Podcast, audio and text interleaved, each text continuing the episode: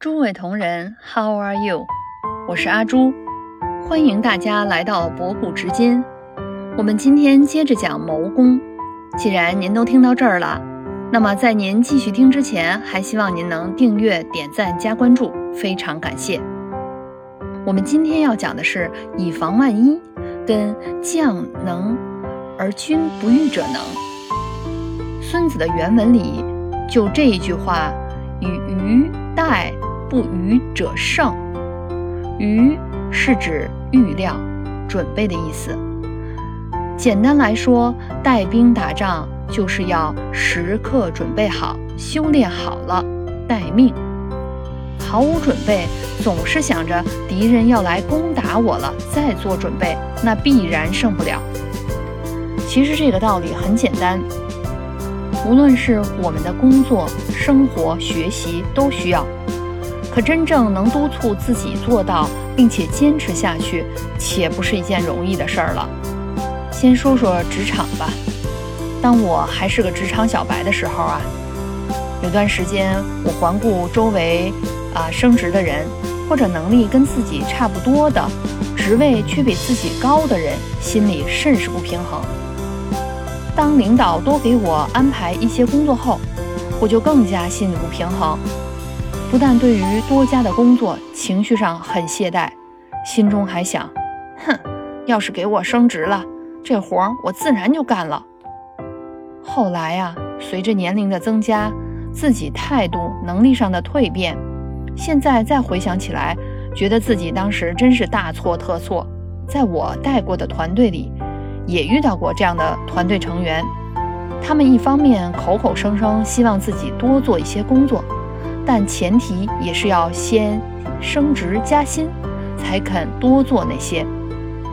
这些人心里永远想的是：就给我这么点钱，这个职位，凭什么我要多干活啊？把钱给到位了，那我自然不就干了吗？这么想有错吗？也没错。上篇写过，一个团队里不是人人都想升职加薪。卯足了劲儿往前冲的，如果有这样想法呀，就严守住自己那点工作范围、工作内容，踏踏实实的做好，不要有任何升职跟心理不平衡的想法，否则于人于己与整个团队都是一团负面的情绪。谈到多年一直守着自己的那点工作范围内容，态度端正。求得稳定，把它做好的人，他需要发展吗？我身边啊，其实有这么一个例子。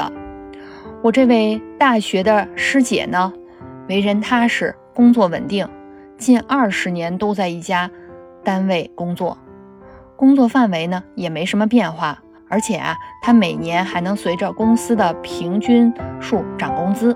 乍一看上去啊，也不错，反正稳定嘛。每年还能涨工资。当我成为一名管理者之后啊，跟着所有的管理人员一起评估部门里的每一个员工的工资时候啊，我就意识到，这样的中年基层员工，如果这份工作又很容易被替代，真的是一件很麻烦的事儿。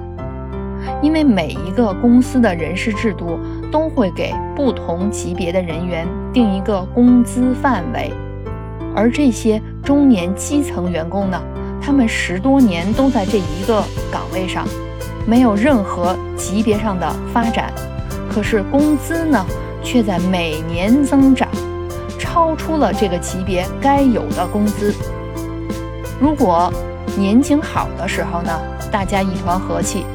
可是，如果年景不好，人事部啊就有任务找这些人谈一谈了。可想而知，我这位师姐失业了。而这个社会，中年人是最怕失业的。他们上有老，下有小，还要还房贷、车贷，要养孩子、老人。个别人还要虚伪地维持着自己中产的生活状态，真是很难啊。所以我们要时刻准备，无论是你现在的工作内容、级别、手中的积蓄、现在的花销都要准备到，如果我忽然失业，我能不能找到一份工作？如果我忽然没有工作收入了，我能不能维持我找工作时期的这段生活开销？这些都是准备。我曾在一本书上看到过呢。我们的生活有百分之九十九都是准备，只有百分之一的时候是用得上的。那么很多人就会反问，或者心想，这不是白准备了吗？事实上，多数的准备都是白准备。但是你不把那百分之九十九的准备做了，不让那些准备白白准备了，那百分之一都不可能发生。说完了，以防万一，我们再来看看“将能而君不欲者能”。孙子在原文中是这样描述的：“将能而君不欲者能。”简单来说啊，将领能干，同时君王还能不干预的就能胜利。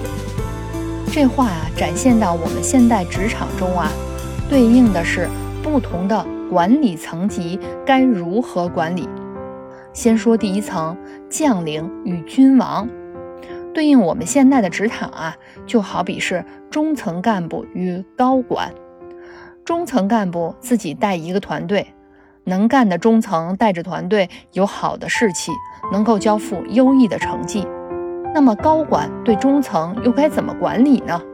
不让插手一定不可能，高管必然紧张。